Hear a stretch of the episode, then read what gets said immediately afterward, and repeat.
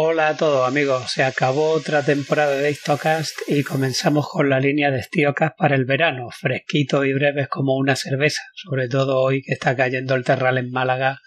y que estamos a unos 40 grados. Espero que esta maldita pandemia os haya afectado lo menos posible y que estéis todos bien. Ya sabéis, cuidaos mucho y respetad las medidas de seguridad y a ver si entre todos logramos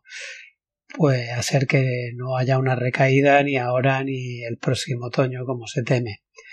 Hoy vamos a hablar de corsarios en el Mediterráneo, aunque en vez de, de Levante, esta vez serán de Poniente. La piratería berberisca fue un negocio muy lucrativo durante siglos. Las bases corsarias vasallas del sultán de Constantinopla, como los Gelbes o Argel o Trípoli, y otros tantos enclaves de la costa de Berbería del norte de África, pues fueron refugio de corsarios y piratas que hicieron de la rapiña eh, su modo de vida. Con el desierto del Sahara a su espalda, estos enclaves costeros vieron su, su oportunidad, bajo la seguridad que le ofrecía el sultán, puede enriquecerse atacando al comercio de las naciones europeas cristianas. Su labor principal consistía en asaltar barcos o en hacer incursiones en tierra. Aunque en un principio pudiera parecer que su objetivo eran la riqueza y las mercancías de los barcos o las que obtenían en las racias y saqueos de las poblaciones costeras, su fuente de negocio y objetivo más preciado eran en realidad los esclavos. En las incursiones que hacían a las costas cristianas trataban de llevarse eh, pues, al mayor número de gente posible en sus embarcaciones y por ello, eh, se trataba de una operación muy bien planeada. Los mercados de esclavos de Berbería eran conocidos y, reputados en todo el mundo musulmán y su principal mercancía eran las mujeres, seguidas un poco más de lejos de los niños, y los hombres podían ser destinados o bien a rescate, como conocemos tantos casos, especialmente el de Miguel de Cervantes, a trabajos forzados o a galeras de no servir para ninguna de estas cosas, pues eran ejecutados directamente. La amenaza corsaria en el Mediterráneo fue o llegó a ser de tal envergadura que sobre todo la monarquía española tuvo que crear una red de torres o atalayas que todavía pueden verse hoy en día en las costas y una red de fuertes también que sirviesen de sistema de alerta temprana ante este tipo de incursiones. Igualmente, las poblaciones costeras mediterráneas tienen por lo general su núcleo urbano antiguo bastante alejado de la costa, es algo que habréis podido observar, y esto se hacía así para evitar eh, la sorpresa en la medida de lo posible. Es, por ejemplo, el caso, yo lo tengo aquí más cercano y conozco concretamente, pues las localidades malagueñas de Benalmádena o de Belén Málaga, que, están pues algunos kilómetros adentro de la orilla y por supuesto de multitud de poblaciones más. Seguro que si alguno de muchos de vosotros que vivirían en la, costa mediterránea, pues tendréis ocasión de, de, comprobar que los núcleos urbanos de las poblaciones, el núcleo antiguo, pues se halla generalmente a bastante distancia de la costa y por lo general en un punto elevado donde eh, pues se pueda fortificar eh, o tenga un castillo o fortaleza en la que encerrarse la población cuando llegasen este tipo de incursiones. Se estima que el número de cautivos hechos en el Mediterráneo por los corsarios berberiscos entre los siglos XVI y XVIII pudo oscilar entre las 800.000 y el millón de personas, que para las poblaciones de la época, pues podemos ver que es una cifra bastante considerable. Los reinos cristianos también crearon elementos corsarios para hostigar el comercio en las costas berberiscas y otomanas, especialmente la riquísima ruta comercial existente entre Alejandría y Estambul, y un buen ejemplo de ello son los caballeros de la Orden de Malta, aunque el fenómeno es comparativamente mucho menor que el de la piratería berberisca. Digo todo esto porque hoy vamos a ver un caso de piratería berberisca, pero con connotaciones un poco especiales, porque se trata de un morisco español expulsado que por venganza y quién sabe si por necesidad, entró en el negocio de la piratería. De entrada contaba con una ventaja sobre otros piratas de los que infestaban el agua del estrecho, que era la de ser español, la de tener tez clara y la de conocer perfectamente el idioma y las costumbres de España, puesto que había sido un súbdito del rey hasta no hacía mucho tiempo. Algo parecido a lo que sucedió también a la saga de Corsario de la familia de Barbarroja, cuya madre era andalusí y que por tanto pues hablaban también perfectamente el español. El caso que nos trae hoy, como he dicho, es el del corsario Blanquillo, que era natural de Arcos de la Frontera, en Cádiz, y que tras azotar duramente las costas de Granada, de Málaga y de Cádiz durante unos años, pues fue finalmente apresado en el año de 1623. Fue tal el miedo que infundió este corsario en aquella época que se levantó una relación de los hechos, relación que encontré no hace mucho tiempo y que me dispongo a leer a continuación. Dice así la relación. Verdadera relación en la cual se da cuenta de las trazas y arbitrios que tuvo el corsario Blanquillo, morisco renegado natural de la ciudad de Arcos, en el discurso del tiempo que fue corsario en las costas de España, llevándose de ella muchos cautivos. Se da cuenta de las desgracias y enemigos que tuvo con deseo de echarle la mano, y cómo al fin vino a poder de Juan Mellado, patrón del bergantín de Melilla, y la victoria que tuvo, juntamente con la justicia que se hizo de él y de sus compañeros. Este es el título de la relación. Continúa. En la famosa expulsión de los moriscos que se hizo en los años pasados por el católico y gran monarca don Felipe III, nuestro Señor, que Dios perdonó, cuya memoria será celebrada eternamente en los reinos de España por tan insigne hecho y aun entre todas las naciones del mundo, por haber echado de nosotros a tan vil y mala canalla, entre los cuales salieron dos cuñados de esta perversa secta maometana. Vemos un poco eh, los términos que usaban en aquel tiempo. secta era cualquier cosa que no fuera la religión católica, también era eh, secta, eh, denominaban de secta también a los calvinistas, a los luteranos, etcétera, etcétera. Como decía, de esta perversa secta maometana, ambos dos naturales de la ciudad de Arco de la frontera, tan insolentes como perversos, pues así como salieron desterrados de España y llegaron a África con toda su gente y familia, la primera cosa que hicieron fue renegar él y su cuñado de Cristo y su Santísima Madre, y así después de haber renegado se acomodó con un moro gran corsario con el que estuvo varios años robando por la costa de España, haciendo muchas presas de consideración, hasta que tuvo barco suyo propio, con el cual se hizo tan soberbio y arrogante que no reposaba de día ni de noche hasta que hizo otro bergantín de trece bancos, con el cual estaba cada día en la costa de España robando y haciendo cautivo a hombres, mujeres y niños, vengándose en esto del agravio que había recibido en España, como él decía, y empleando con ellos la mayor tiranía que se ha oído usar con cautivos en toda la berbería. Y si podía echarle las manos a alguna familia, marido, mujer e hijos, para más venganza suya vendía al marido en Marruecos, a la mujer en Argel y a los hijos en Tetuán, todo con el fin de que renegasen de la Santa Fe católica con gran dolor de los cautivos, viéndose apartados maridos de esposa e hijos de la madre. Viéndose pues tan ufano y arrogante y tan confiado en sus trazas y ardides, traía en su bergantín ropas de diferentes maneras y vestido, siempre a lo español, él y toda la gente del bergantín, para así hacer más bien su cometido. Traía ordinariamente su bergantín veinticuatro hombres, todos moriscos renegados, andaluces de nación, todos muy ladinos en la lengua castellana, es decir, que le dominaban la lengua castellana, armados con armas dobles y Blanquillo traía de ordinario dos pistolas, una escopeta y un alfanje con sus azagallas.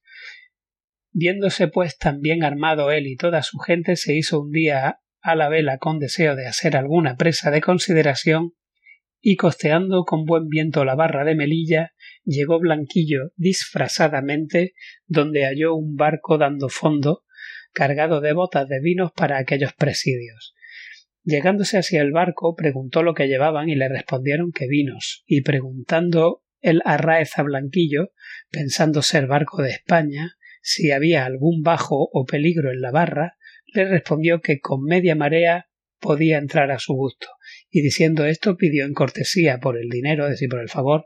que le diesen un poco de vino, y ofreciéndoselo abordó con el barco y subió arriba, y sobre la popa bebieron a su gusto y estuvieron gran rato platicando, hasta que un compañero de la raed dijo Perdidos somos que este es Blanquillo, y se arrojó al agua él y el patrón del barco, quedando los demás cautivos juntamente con el barco.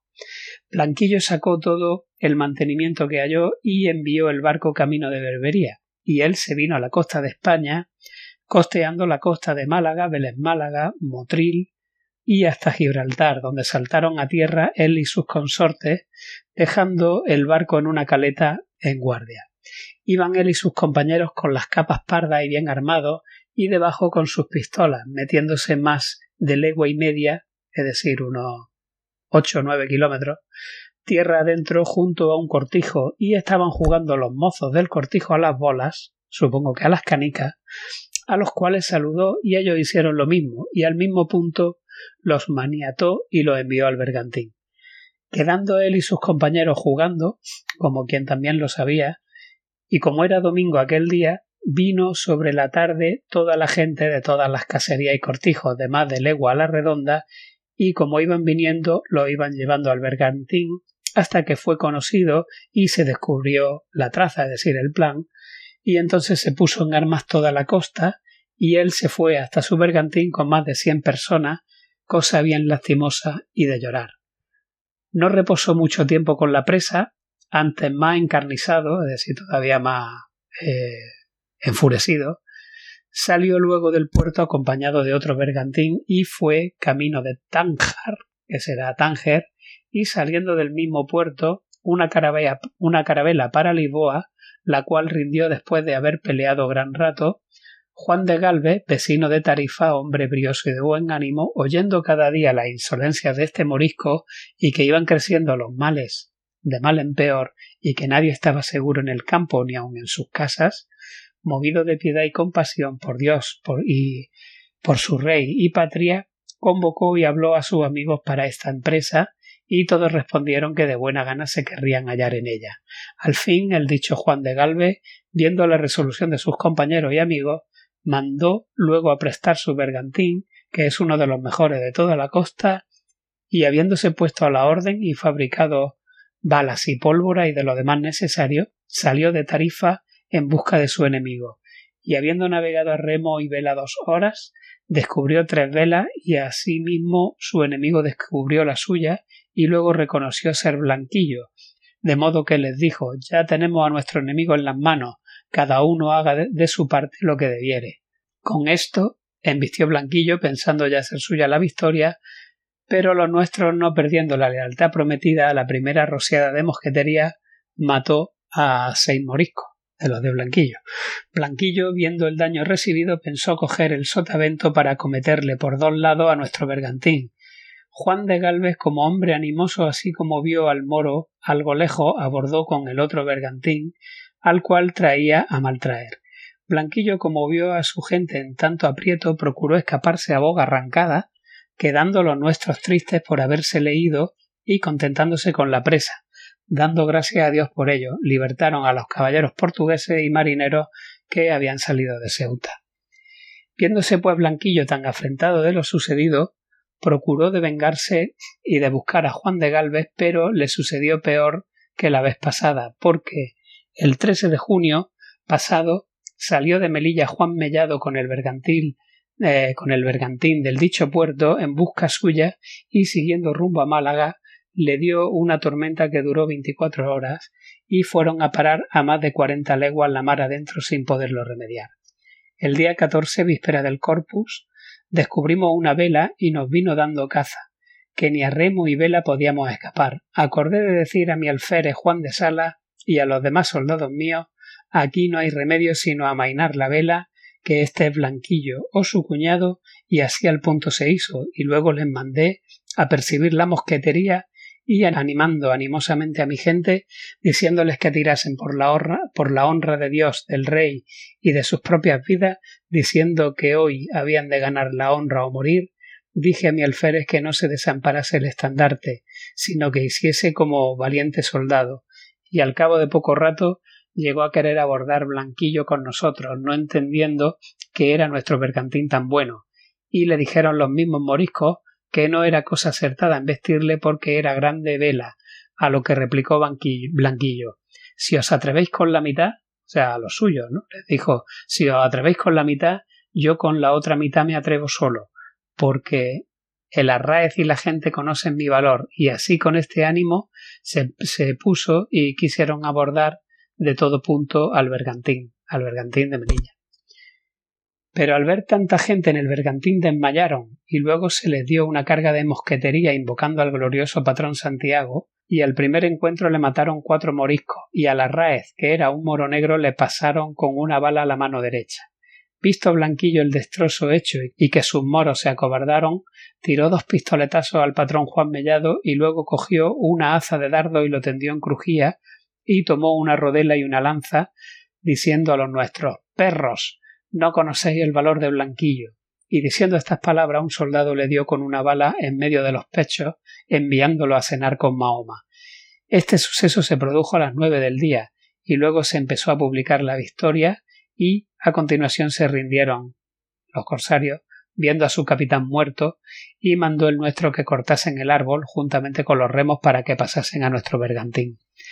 Luego los maniataron a todos. Se tomaron unos quince moriscos, diecisiete moros y dos negros. Todos los más andaluces de nación. Se halló en su bergantín mucha munición de bala y pólvora. También se halló un hábito de caballero y un hábito de San Francisco con que hacían su entrada y salida. Al ruido de la mosquetería nos vinieron dando casa dos navíos turcos, cosa de media hora, hasta llegar al Castillo de Ferro, que es el actual Castel de Ferro, el pueblo de la costa de Granada, y quiso Dios que viniésemos a bordar en tierra, haciendo salva con los pedreros y mosquetería, y haciendo lo mismo el castillo, y preguntando qué gente, respondimos que traíamos a Blanquillo. Oyendo voz tan alegre, unos lloraban de contento y otros daban gracias a Dios por la victoria, dando mil enhorabuena al patrón y a los soldados. Mandáronle ahorcar de un pie, donde estuvo por espacio de algunos días, y después le echaron al mar, y la cabeza pusieron en el castillo de ferro. Corriendo esta voz por toda la costa llegó a oído del obispo de Málaga, que envió a llamar a Juan Mellado, patrón del bergantín, y recibiéndole benignamente, le echó una cadena de oro al cuello y dando gracias a Dios por ello, cantaron un Te Deum Laudamus, impreso con licencia en Málaga y por su original en Jerez de la Frontera por Fernando Rey en el año de 1623. Y bueno, pues así con esta historia de nuestro corsario autóctono renegado Blanquillo. Me despido de vosotros hasta el siguiente Estiocas o ya para la próxima temporada donde volveremos a estar todos de nuevo. Hasta entonces, tened un buen verano, disfrutad mucho y por favor tened un poco de cuidado con, con el virus. hasta luego.